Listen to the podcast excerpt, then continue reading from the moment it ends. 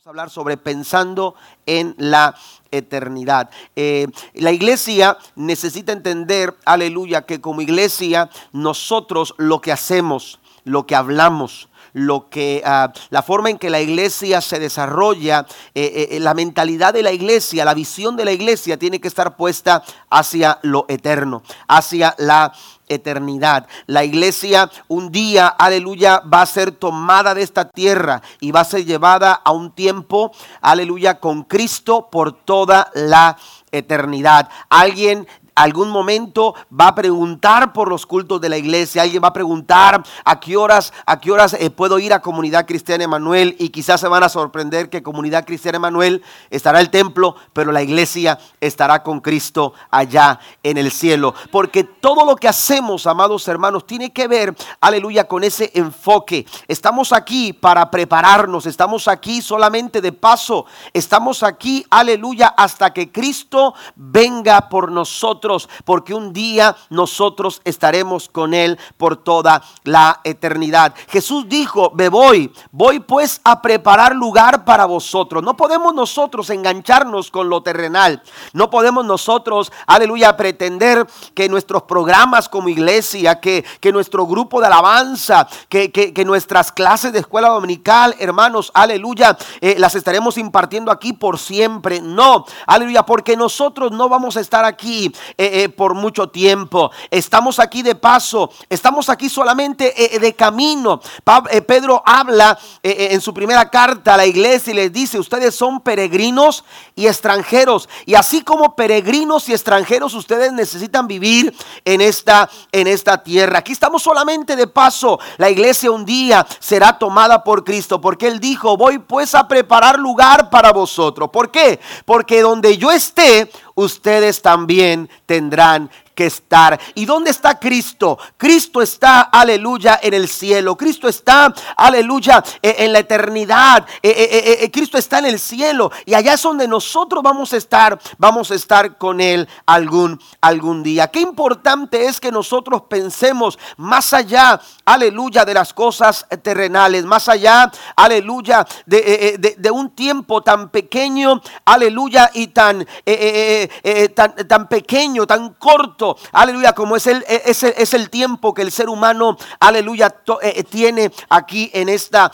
en esta tierra. Mire, un estudio realizado por Harvard mostró una conexión directa entre el pensamiento a largo plazo y el éxito. Este estudio arrojó lo siguiente, que eh, cuanto más la gente se centra en ganancias a corto plazo, más propensos estos están a fallar. Muchas personas, aleluya, viven, eh, eh, eh, aleluya, a corto plazo, viven solamente para el hoy, viven solamente para el momento. Y por eso, por eso fallan, por eso, porque no están pensando en el futuro, porque no están pensando más allá, aleluya, del momento. Viven el placer, viven, viven el momento, viven el aquí y el ahora, pensando en que mañana, bueno, las cosas, las cosas tendrán que, que caminar, de alguna manera tendrán que realizarse, pero la verdad hermanos, es que lo que hacemos ahora va a afectar nuestro mañana. Las decisiones que usted toma hoy, las actitudes que usted asume hoy, la, la manera en que usted,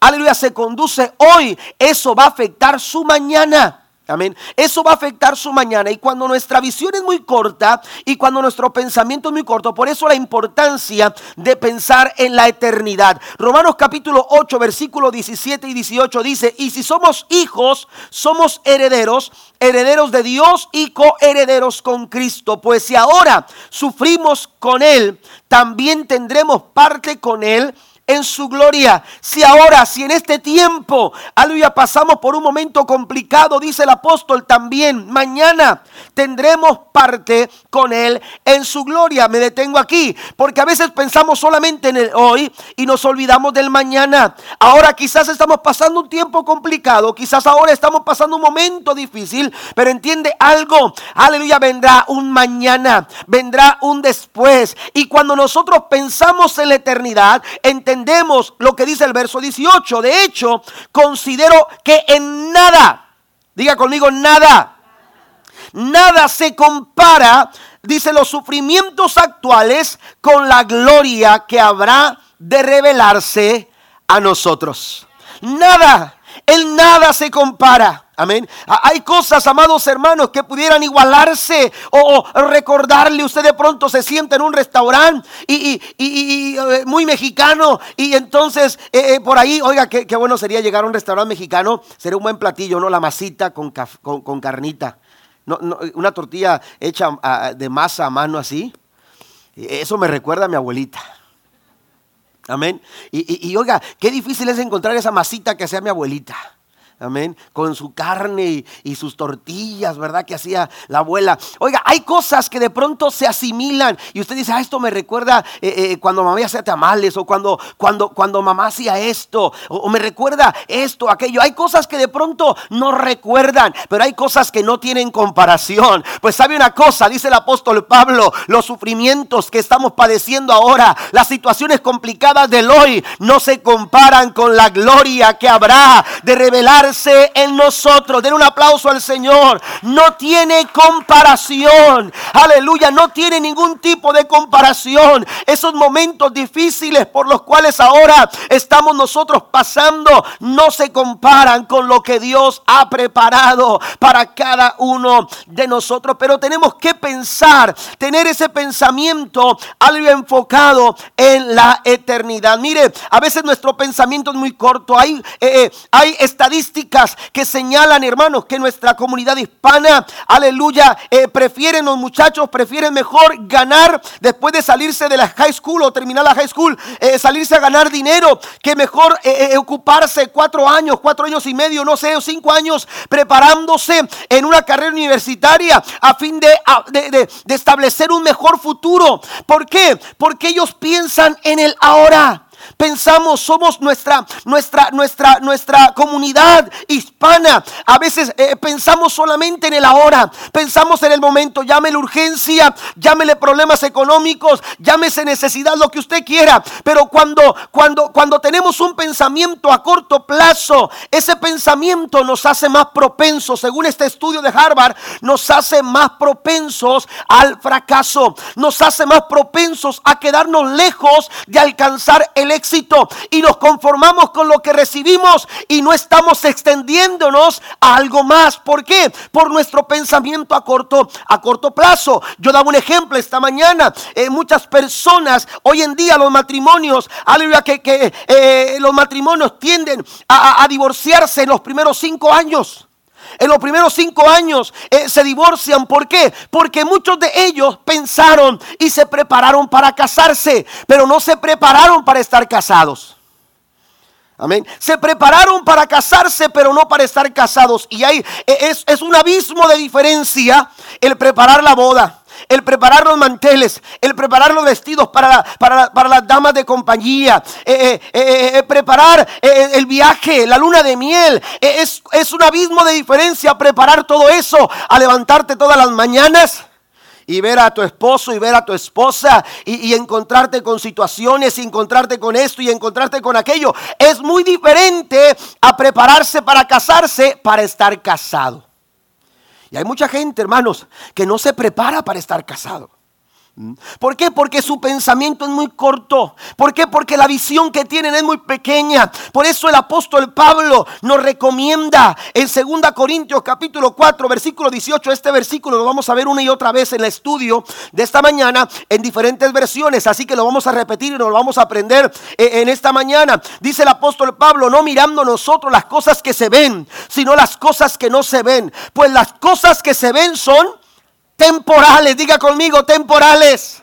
Las cosas que usted ve son temporales. Las cosas que usted ve, aleluya, tienen fecha de caducidad. Las cosas que usted ve, aleluya, no duran para siempre. Aleluya. Y cuando algo, hermanos, tiene fecha de caducidad, usted va al supermercado y usted necesita comprar leche. Y estamos, aleluya, viendo la fecha en que se caduce, eh, caduca, perdón, la, la, leche. Y usted ve que se caduca eh, eh, el 8 de mayo. Y usted dice, no, esto no me conviene comprarlo. Porque esto, esto no me va a durar. Y entonces usted hace un lado lo que está caduco, lo que se va a caducar, está propenso a caducar. Y entonces usted busca una que diga el 15 de mayo y esa se lleva para la casa porque sabe que todavía tiene vigencia, que todavía va a durar un poco más. Pero la verdad es que lo que está en esta tierra, en este mundo, todo eso va a caducar. Las cosas que se ven son pasajeras, son temporales. Tú ves problemas, tú ves dificultades. Quiero decirte esta mañana, ese problema que has visto hoy es, eh, tiene fecha de caducidad, tiene fecha para acabarse. Aleluya, pero las cosas que no se ven, esas son eternas. Den un aplauso al Señor.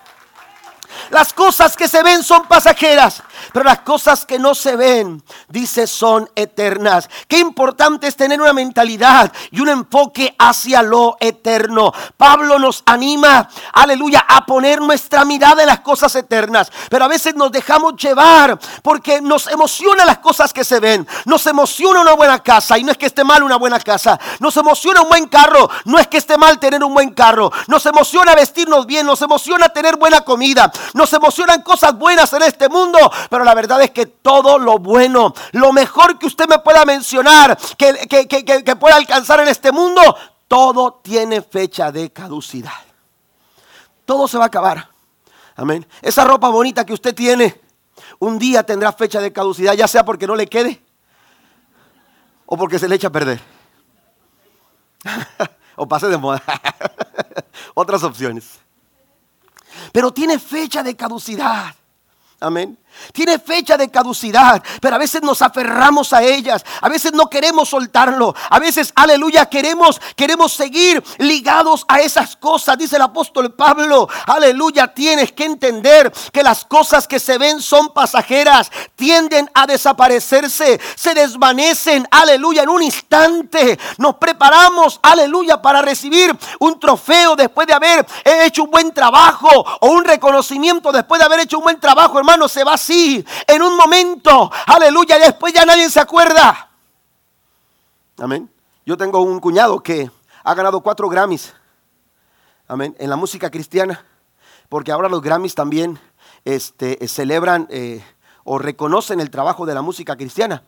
Y dice, dice, uh, él es ingeniero de sonido y él ha grabado a muchos cantantes este, eh, que, sobresalen en la música cristiana. Y entonces, eh, cuando ellos ganan eh, por alguna canción cristiana, ahí viene el reconocimiento, también se le da al ingeniero y se le da al productor. Creo que son los que, es al cantante, es al ingeniero y es al, productor musical a los que se le dan. Si no me equivoco, este, y si me equivoqué, perdónenme, pero, pero parece que son los que se, se, les da el trofeo. Y entonces el Grammy, él tiene cuatro Grammys, si no me equivoco, cuatro o tres, pero tiene ahí sus Grammys, ahí usted va a su casa y tiene los cuatro Grammys ahí. Y, un día le dijo una persona, oye, este, tú ves esos Grammys ahí, pero si esos Grammys hubieran venido con un cheque debajo, sería excelente.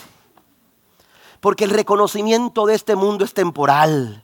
Porque las cosas de este mundo son pasajeras, pero las cosas eternas, las cosas que valen la pena, las cosas que realmente tienen valor, las cosas que realmente son importantes, son aquellas cosas que duran por toda la eternidad. Den un aplauso al Señor esta mañana. Jesús nos recomienda lo siguiente, la vida no se trata de acumular cosas aquí en la tierra. Estamos luchando, estamos esforzándonos a veces por acumular tantas cosas en este mundo tantas cosas en esta tierra, pero la verdad es que la vida consiste en acumular cosas en el cielo. Lo que hagamos o dejemos de hacer en este mundo hace eco en la eternidad. Lo que usted haga o deje de hacer en este tiempo va a dar eco en la eternidad. Dice el Señor en Mateo 6, versículo 19 al 20, no almacenes tesoros aquí en la tierra donde la polilla se las come y óxido lo destruye y donde los ladrones entran y roban. Verso 20 dice, almacena tus tesoros en el cielo. Allá la polilla y el óxido no pueden destruir y los ladrones no entran a robar. La pregunta es, ¿dónde usted está guardando el tesoro? Donde usted está aguardando su tesoro. Aleluya. Necesitamos entender, aleluya, que Dios, lo que Jesús nos, nos, nos, nos, nos recomienda, tenemos que hacer tesoros en el cielo. Primera Timoteo 6:12, aleluya, dice algo muy importante. Pelea la buena batalla por la fe verdadera. Y note lo que dice ahí el apóstol Pablo en su, en su consejo al joven Timoteo. Le dice, aférrate a la vida eterna. Note esto. Le dice, aférrate a la vida eterna. Timoteo era un joven distinguido.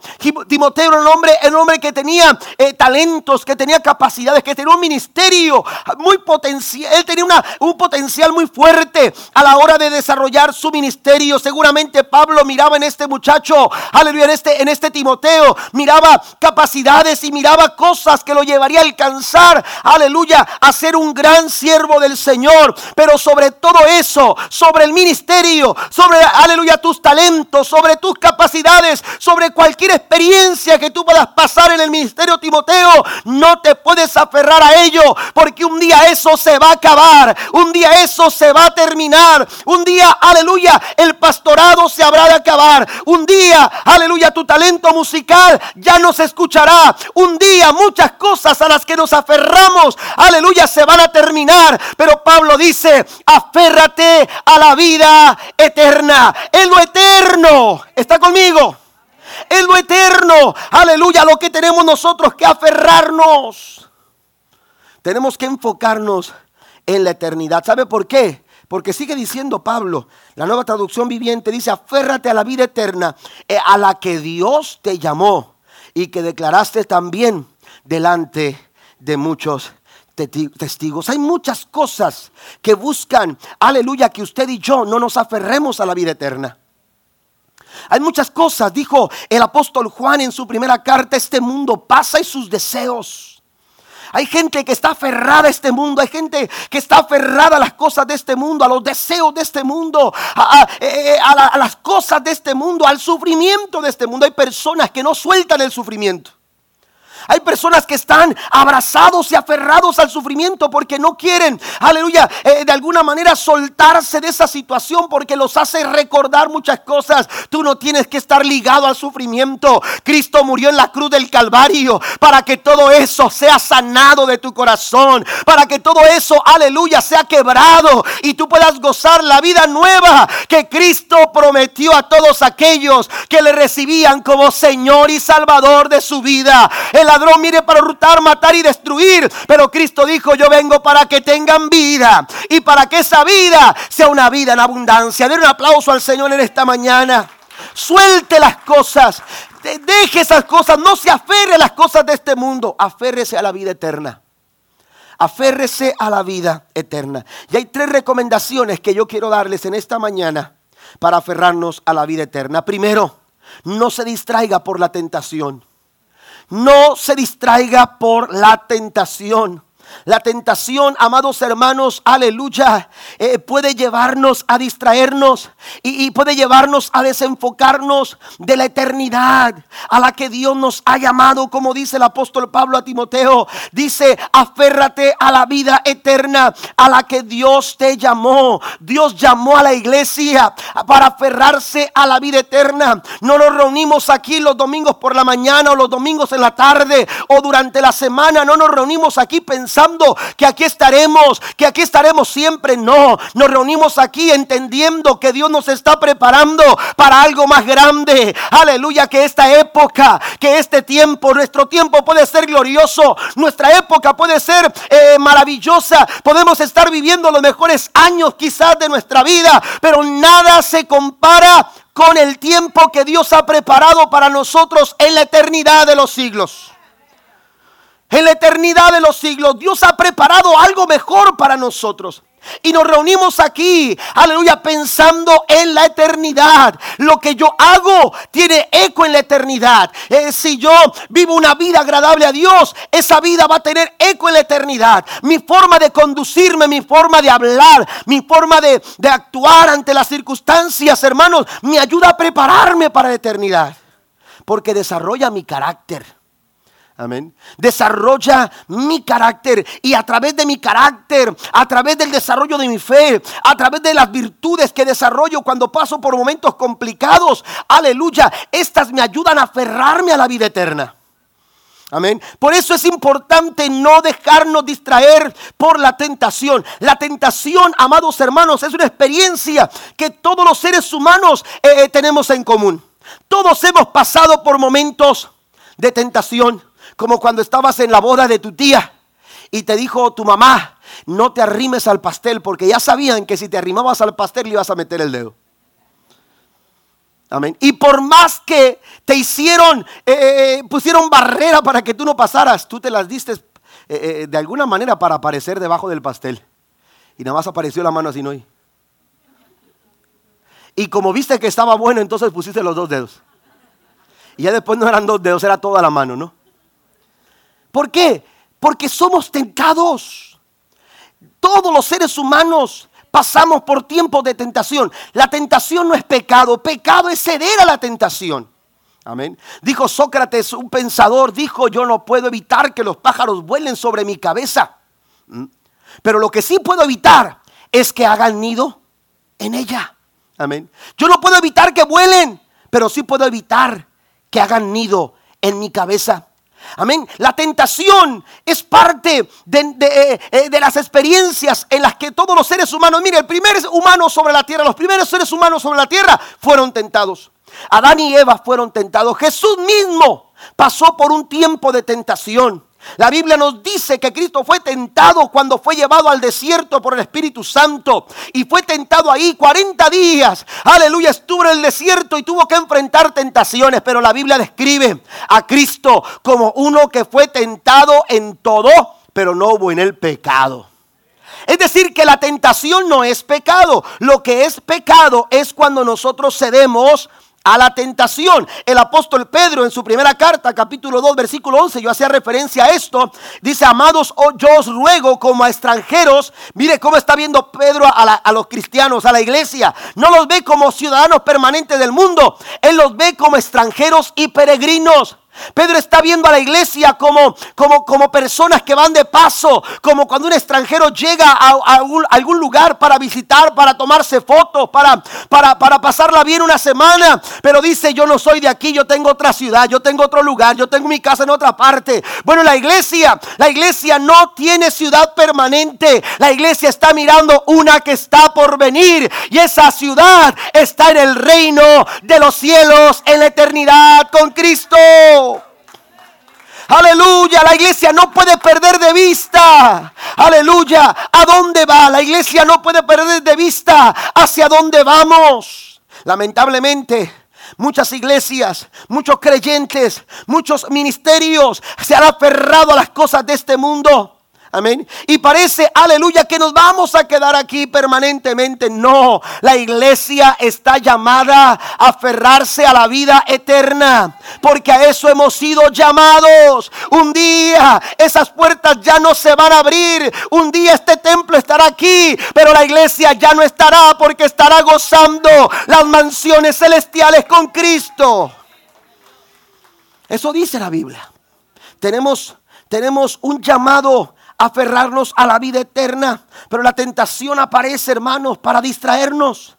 La tentación aparece para desviarnos de ese camino. La tentación aparece y dice el apóstol Pedro, ustedes os ruego como extranjeros y peregrinos que os, abstengáis de los deseos carnales que batallan contra el alma. Él se está refiriendo a esos tiempos de tentación. No cedan a la tentación.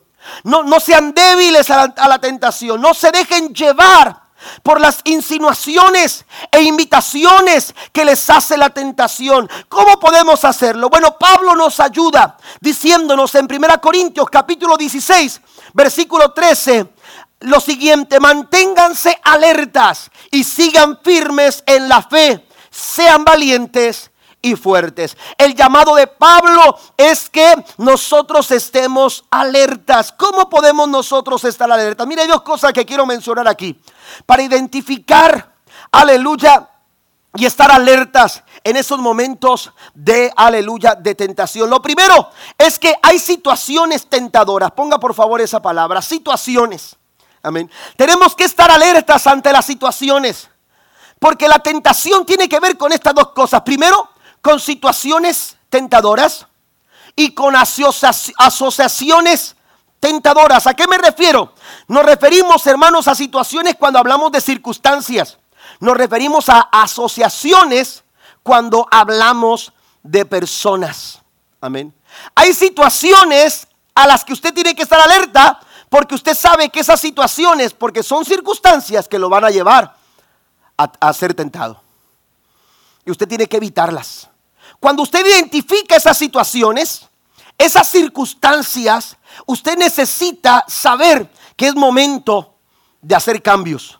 Es momento de tomar un camino diferente. Es momento de tomar una decisión, de cortar con esas circunstancias. Yo no, yo no voy a, yo no voy a dejar. Mire, yo recuerdo que cuando yo me convertí en el año 1990, acepté a Cristo como mi Salvador personal. Y cuando yo entro a la escuela, eso fue en el verano, en el mes de, julio, amén, que yo acepté a Cristo en mi corazón. Y entonces cuando, un 14 de julio de 1990, yo acepté a Cristo en un servicio de jóvenes. Cuando, cuando yo acepto a Cristo es en el tiempo del verano, pero en el mes de, de septiembre, a finales de diciembre, entramos a la escuela, a mi segundo año de bachillerato técnico. Cuando yo entro, yo sabía que había circunstancias que siempre estaban ahí durante mi, año anterior con los compañeros, con las eh, circunstancias que podían ser tentadoras. Así que cuando yo entro a la escuela, decido llevarme una Biblia. Decido llevarme una Biblia y la pongo en mi mochila. Y entonces recuerdo que teníamos dos recesos. Uno, uno, duraba más o menos como 15 y otro como, no sé, 15 a 30 minutos, no recuerdo bien. Pero me acuerdo que estábamos ahí y entonces cuando había los tiempos de receso, yo tomaba la decisión de no dar lugar a circunstancias que yo sabía, conversaciones que yo sabía que me iban a llevar a ser tentado. Yo estaba comenzando mi fe, yo estaba comenzando, aunque yo crecí en un hogar cristiano, yo no había hecho mi decisión de aceptar a Cristo como mi Salvador personal y el Señor de mi vida. Así que yo decidí tomar ese tiempo para no dar, no dar pie a circunstancias, no dar pie a conversaciones, no dar pie a momentos que pudieran hacer, eh, eh, eh, pudieran producir tentación a mi vida. Lo que decidí es tomar mi Biblia. Me iba detrás de mi, de, mi salón de clases que daba hacia el campo de fútbol. Entonces yo me, era solamente un espacio ahí. Yo me sentaba ahí a veces me llevaba un refresco, me llevaba una, botella de agua o, un lonche y entonces me ponía a leer la Biblia. Tenía 16 años. Amén. Tenía 16 años y empezaba a leer la Biblia. Y esos primeros meses, hermanos, fue la primera vez que yo leí la Biblia completa, desde el Génesis hasta el Apocalipsis. Amén. Y esos, esos momentos me ayudaron mucho porque fueron momentos de devoción, fueron momentos en que yo pude estar alerta, porque yo empecé a percibir que había circunstancias que podían ser un pie para darme un tropiezo, para yo tropezar. Hay circunstancias en torno a tu vida cotidiana, hay circunstancias en torno a tu trabajo, hay circunstancias que, que el enemigo pone para que tu matrimonio sea tentado, para que, para que tu pareja sea tentado, para que tu familia, tus hijos entren en tentación. Tú no puedes permitir que el enemigo, aleluya, cumpla su propósito. Por eso Pablo dice, Manténganse alertas, manténganse alerta de esas circunstancias que quieren a ustedes hacerlos tropezar. Pero no solamente se trata de circunstancias, también se trata de personas. Amén. También se trata de un entorno. Hay amistades hay, compañeros de trabajo, aleluya, que, a veces son eh, eh, una tentación a través de sus conversaciones, a través de sus insinuaciones, a través de sus invitaciones. No falta quien te invite a hacer el mal, porque no están, porque el pecador no está, aleluya, satisfecho con pecar él. Él quiere hacer pecar a otros. Amén. El enemigo no está contento con que tu vecino peque. Él va a querer utilizar a tu vecino para que tú peques. El enemigo no está, no está satisfecho con que tu compañero de trabajo peque. ¿Mm? ¿Te acuerdas cuando llegaron con José y le dijeron, José, ¿por qué no vienes y te acuestas conmigo? Era la esposa de Potifar. Ver la naturalidad de esta mujer. Esta mujer estaba acostumbrada a hacerlo. Esta mujer estaba acostumbrada a, acostarse con, otras personas. Era una costumbre de ella. Porque el enemigo no está satisfecho con que esa persona peque. El enemigo quiere destruir tu casa, el enemigo quiere destruir tu familia, el enemigo quiere destruir tu matrimonio y va a utilizar, aleluya, eh, eh, a personas eh, con estas características, con estas condiciones para llevarte a ti a la ruina. Pero dice el apóstol Pablo, manténganse alerta. Está conmigo esta mañana. La iglesia tiene que estar apercibida. La iglesia tiene que estar alerta. La iglesia ha sido llamada a aferrarse a la vida eterna. Denle un aplauso al Señor esta mañana. Mire lo que dice el apóstol Pablo en Efesios 4:27, ni deben de darle al diablo oportunidad de tentarlos. ¿Mm? Asociaciones y situaciones. No le des lugar al diablo. Hay situaciones y hay asociaciones, hay amistades. Amén. Y hay circunstancias que tú no debes darle oportunidad para llevarte a la tentación. Proverbios 22.3 dice, el prudente ve el peligro y lo evita. ¿Qué es lo que usted está haciendo cuando ve el peligro? Hay situaciones que nos dicen, mm, hay peligro. Hay circunstancias que te están diciendo hay peligro. Cuando va a venir una tormenta, usted sabe. ¿Verdad que sí? ¿Por qué? Porque la circunstancia empieza a cambiar. Pues hay personas que no están apercibidas de estos peligros. Y hay personas que son necias, que a pesar de que ven el peligro, deciden entrar, deciden aventurarse. Pero el proverbista dice, el prudente ve el peligro y lo evita. Si usted está viendo circunstancias peligrosas, evítelas. Si usted está viendo personas peligrosas, evítelas. Porque estas cosas lo pueden llevar a un momento de fracaso. El inexperto sigue adelante y sufre las consecuencias. Necesitamos desarrollar un verdadero carácter cristiano. Y tenemos nosotros, hermanos, que cortar con circunstancias y con personas que nos pueden llevar, hermanos, al fracaso espiritual. Número dos, amén. También, además de, aleluya, de lo que hemos mencionado acerca de la tentación que busca desviarnos o de alguna manera distraernos, también tenemos que entender la recomendación número dos, no te desanimes por los problemas. No se desanime por los problemas. Los problemas aleluya, pueden llevarnos, hermanos, a desenfocarnos de las metas que nosotros nos hemos trazado. Amén. Dice el apóstol Pablo en 2 Corintios 4, 18, la nueva traducción viviente. Yo les dije que íbamos a estar leyendo este pasaje. Así que no miremos las dificultades que ahora vemos. En cambio, fijamos nuestra vista en las cosas que no pueden verse, por las cosas que ahora podemos ver. Note esto. Podemos ver, pronto se habrán ido, pero las cosas que no podemos ver permanecerán para siempre. En cierta ocasión Jesús le dijo a sus discípulos, subamos a la barca para ir a la otra ribera. Eh, vamos al otro lado eh, eh, del lago, del mar. Vamos al otro lado. Y entonces dice la escritura que se subieron a la barca. Jesús estaba con ellos. Cuando de repente se levantó, aleluya, un tiempo complicado.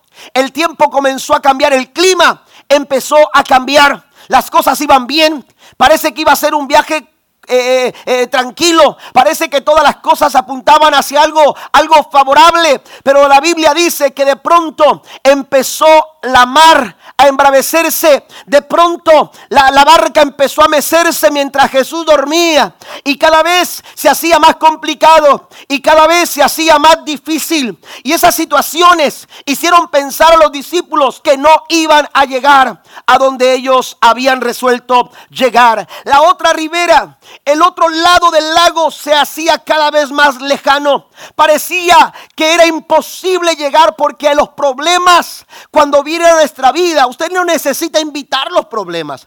Usted no necesita hacer una cita para, para poder eh, experimentar momentos problemáticos. Los problemas llegan sin aviso. Los problemas llegan, hermanos, aleluya, sin invitación. Pues este momento se volvió un momento complicado. Tan, tan complicado que comenzaron a desesperarse y a dar gritos. Algunos empezaron a decir, el Señor no tiene cuidado de nosotros. ¿Cómo es posible que mientras nosotros estamos batallando y agonizando y angustiándonos por la situación, Él esté dormido? Pero en esos momentos, amados hermanos, ellos pensaban que el propósito no se iba no se iba a alcanzar. Seguramente nosotros también hemos pasado por momentos así y quizás también nosotros hemos llegado a pensar que la orilla, el llegar al otro lado, aleluya, será imposible para nosotros. Pues yo quiero decirte en esta mañana, aleluya, que a la luz de la eternidad, los problemas, hermanos, tienen tienen aleluya un tiempo para terminar, un tiempo para A la luz de la eternidad, los problemas, hermanos, son como nada. ¿Está conmigo?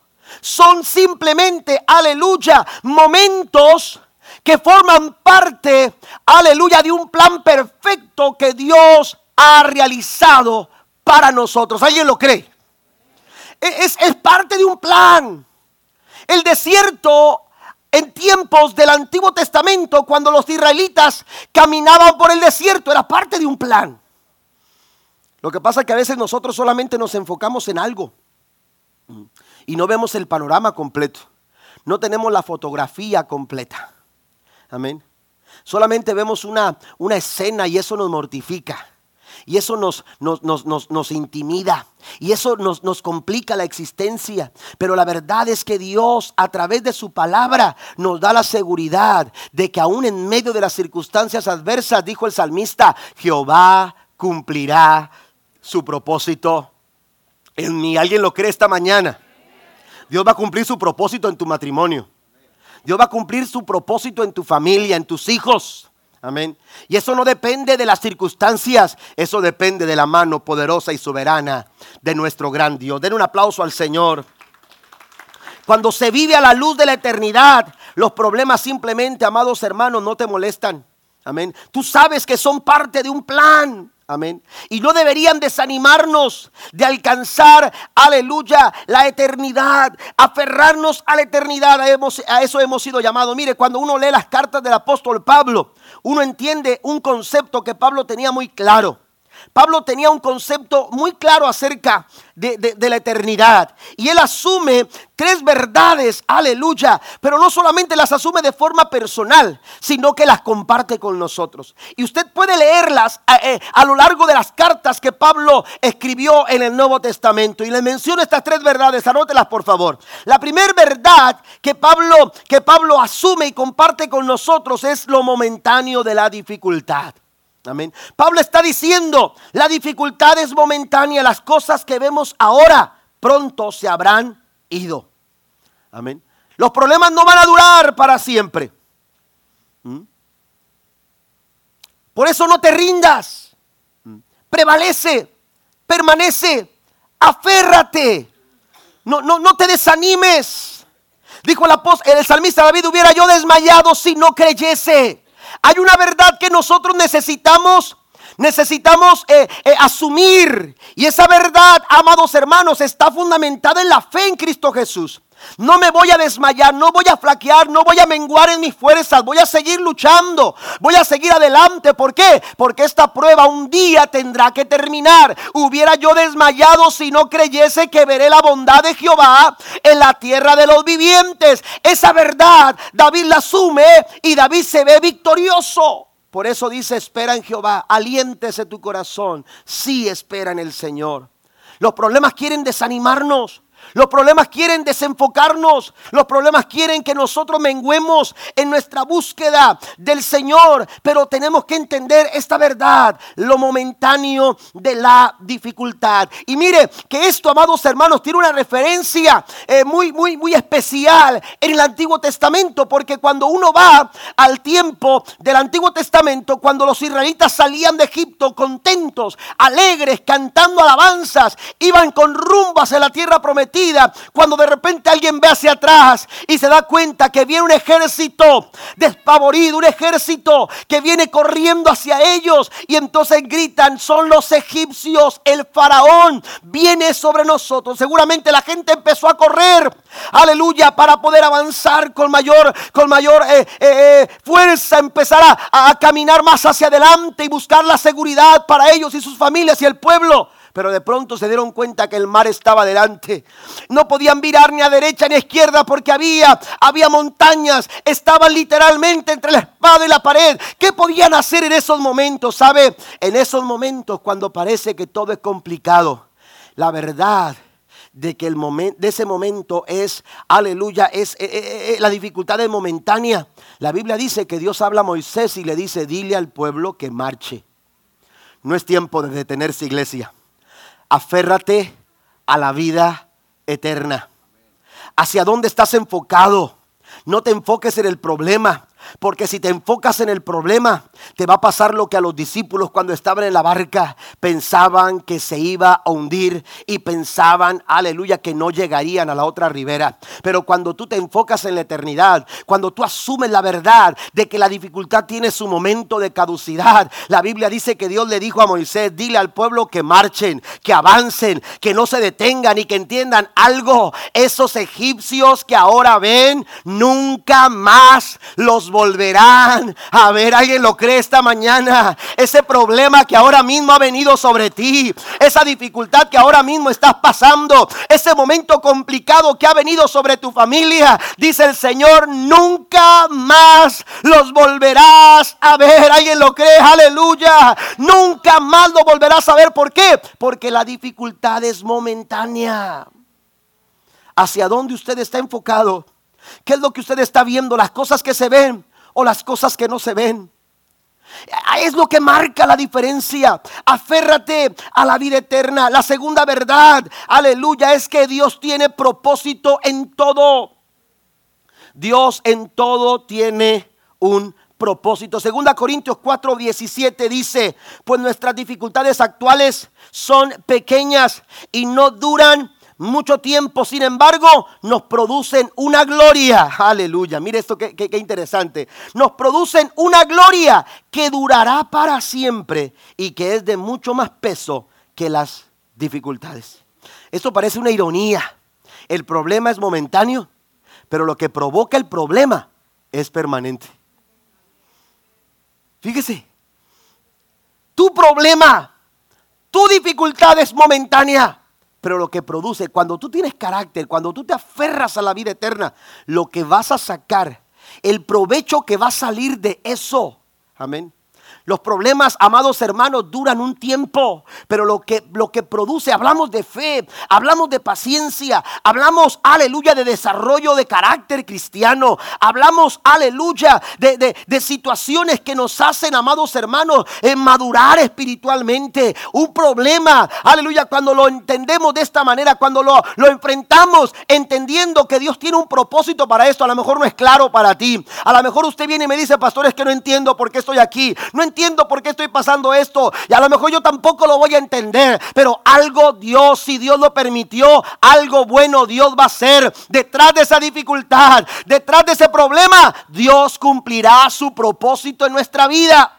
Ahora, ¿por qué digo esto? Porque la Biblia lo dice. Y si la Biblia lo dice, yo lo voy a creer. Amén. Y si la Biblia lo dice, amados hermanos, yo lo voy a creer. ¿Qué dice la Biblia? Romanos 8:28. Ahora bien sabemos que Dios dispone todas las cosas para el bien de quienes lo aman. Dios dispone de tu problema. Dios dispone de tu dificultad. Dios dispone de ese momento complicado. ¿Sabes para qué? Para tu bien. Algo bueno Dios sacará de todo lo que estamos pasando. Sean cosas buenas, sean cosas malas, pero dice la Biblia, los que han sido llamados de acuerdo con su propósito. Y la tercera verdad es que los propósitos de Dios son eternos. ¿Qué quiere decir esto? Nada los detiene. Jehová cumplirá su propósito en mí, dice, decía el salmista David. De eso yo estoy seguro. Amén. De eso no me, no me cabe duda. Amén. Eh, eh, de eso yo, yo, yo no dudo. Yo sé que Dios va a cumplir su propósito en mí. Primera Corintios 9, versículo 26. Por eso yo corro cada paso con propósito. No solo doy golpes al aire.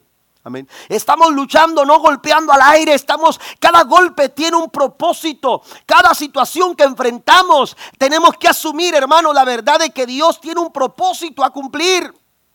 Los propósitos de Dios siempre se cumplen y esto no lo determina las personas.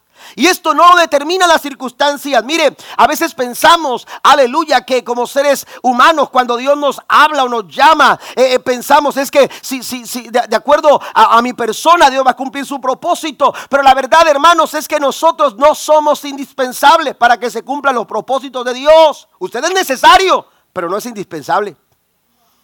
Lo que Dios va a hacer, lo va a hacer. Con Moisés o sin Moisés. Moisés no estuvo ahí para decirle al pueblo, hay que cruzar el Jordán. Moisés no estuvo ahí para animar al pueblo, aleluya, para avanzar hacia la tierra prometida. Estaban ahí acampando. Moisés había muerto. Habían pasado tres días cuando Dios dice, hey, bueno, ya Moisés murió, pero mi propósito sigue vigente. Bueno, ya Moisés ya no está, pero yo todavía tengo un propósito. Mi propósito fue sacarlo de Egipto y les dije que los llevaría a la tierra prometida. Y ahora necesito que se levanten. Y la Biblia dice que habló a Josué y le dijo, ahora yo voy a estar contigo como estuve con Moisés. Llegaron aquí no por Moisés, llegaron aquí porque yo estuve con Moisés. Y yo los voy a llevar a más adelante porque yo estaré contigo. Le dijo el Señor a Josué.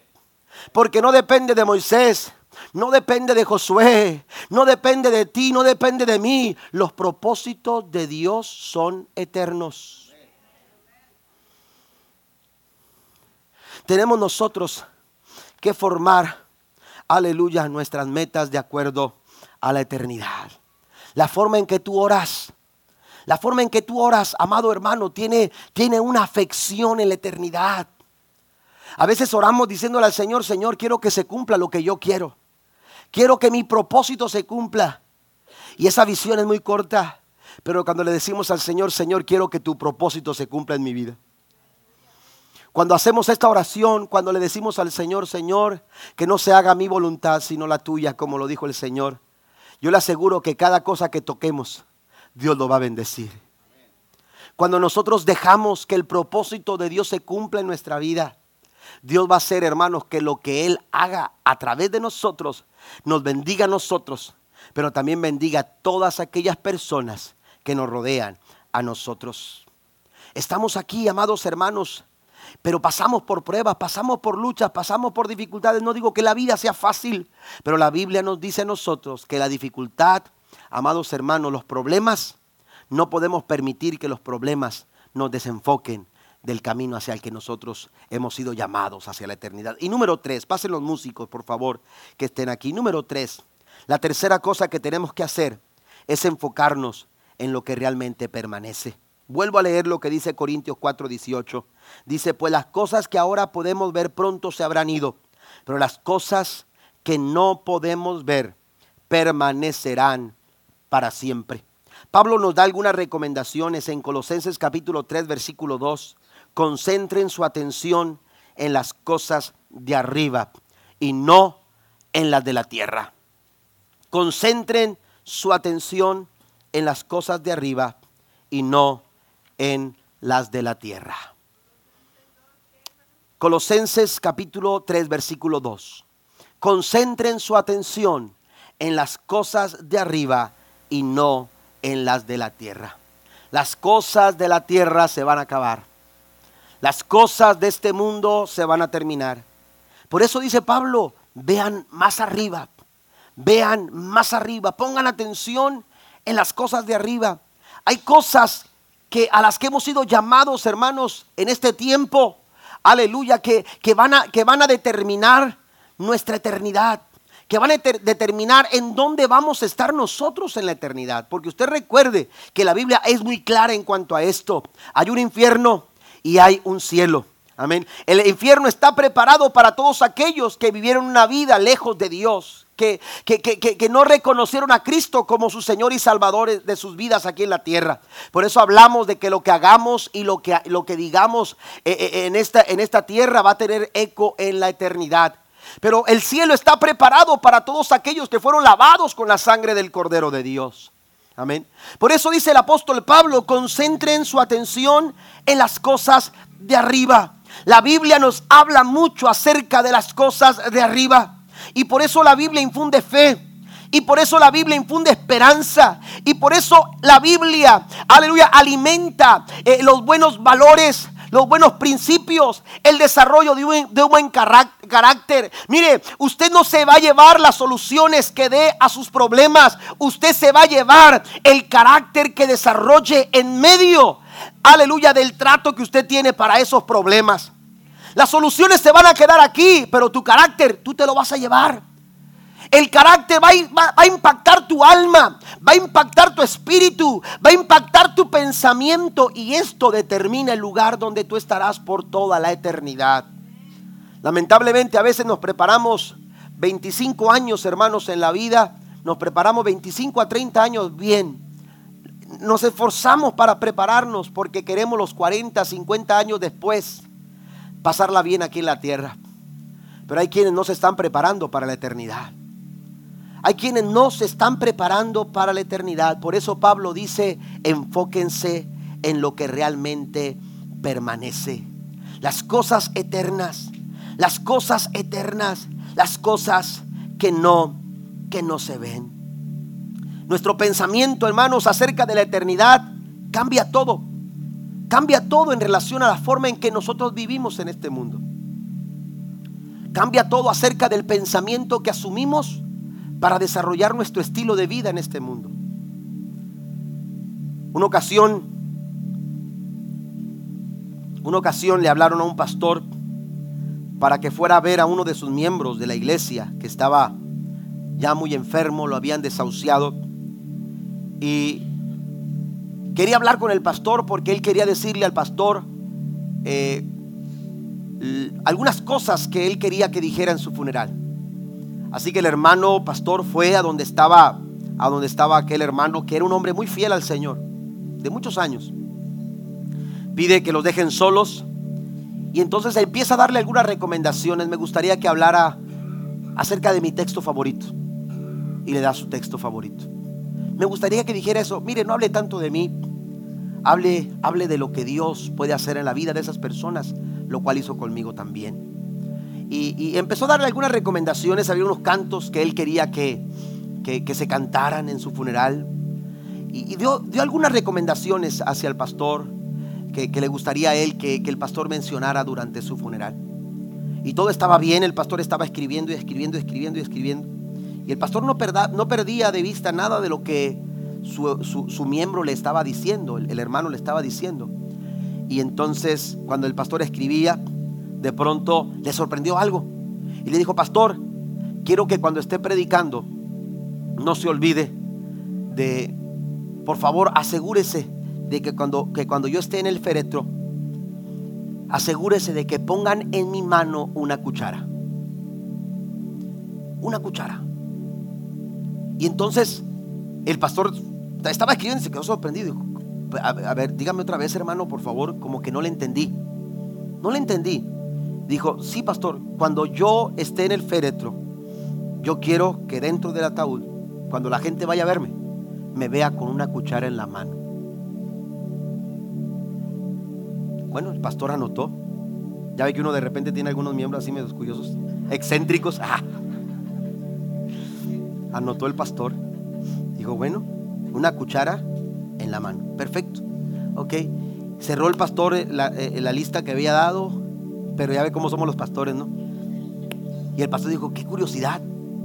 Y entonces le dijo, hermano, está bien, vamos a, tratar de, llevar adelante el funeral como usted lo quiere, como usted lo pide, pero una pregunta, todo lo que usted me dijo está bien, pero la verdad es que no voy a estar tranquilo si usted no me dice el porqué de la cuchara.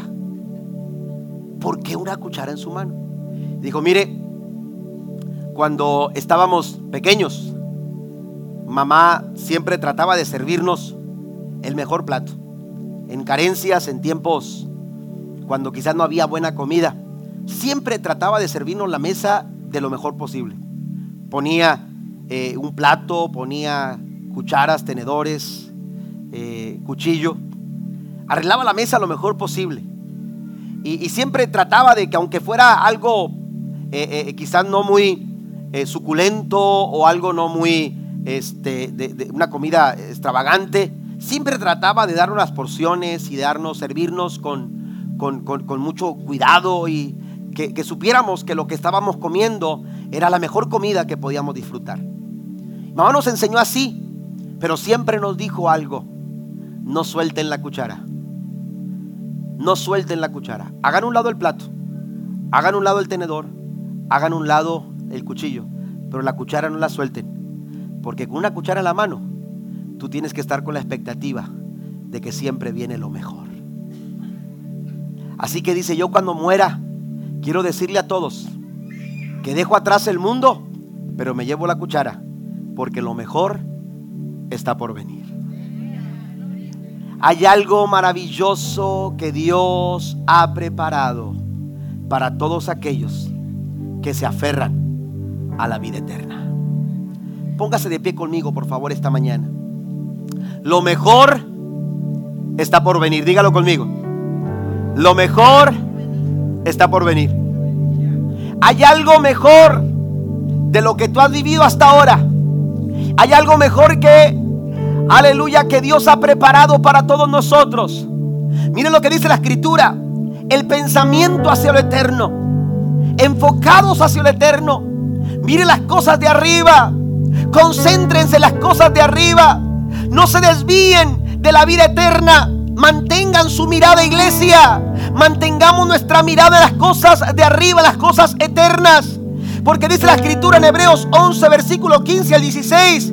Si hubieran estado pensando en aquella patria de donde habían emigrado, habrían tenido oportunidad de regresar a ella. Habrían tenido oportunidad de regresar. Habrán salido de su casa. Pero ni por aquí le pasó volver a regresar. ¿Por qué? Porque él no estaba pensando en la patria que habían dejado atrás. Aleluya, Moisés no le pasó por aquí regresar a Egipto. Porque él no pensó que lo mejor sería regresar. Dice, si hubieran pensado en eso, seguramente hubieran tenido oportunidad de regresar. Pero ¿sabe qué dice? Él dice el verso 16. Antes bien ellos anhelaban una patria mejor, es decir, la celestial. Por lo tanto, Dios no se avergonzó de ser llamado su Dios y les preparó una ciudad. No se goza esta mañana. Dios no se avergüenza de aquellos que se aferran a la vida eterna. Dios no se avergüenza de aquella iglesia aleluya, que dice, yo me estoy aferrando a la vida eterna, por eso lucho, por eso mantengo mi fe. Por eso mantengo, aleluya, mi confianza en el Señor. Por eso me dedico al estudio de la palabra. Por eso oro. Porque yo quiero aferrarme a la vida eterna. ¿Cuántas cosas no aparecen a tu vida para que tú no alcances la vida eterna? Pero dice el Señor, Dios les preparó algo, una patria mejor. Por eso Dios no se avergüenza de llamarlo, de, ser llamado su Dios. Preguntémonos en esta mañana, ¿Dios se avergüenza de ser llamado nuestro Dios? ¿Cómo estamos viviendo nuestra vida? ¿Estamos pensando en el eterno? ¿O estamos haciendo la iglesia para lo terrenal? ¿O estamos aquí pensando en que, en que es bueno? ¿En que se siente bien? Que me gustan los cantos, me hace sentir bien estar en la casa de Dios. No, no estamos aquí para sentirnos bien. Estamos aquí porque queremos llegar al cielo.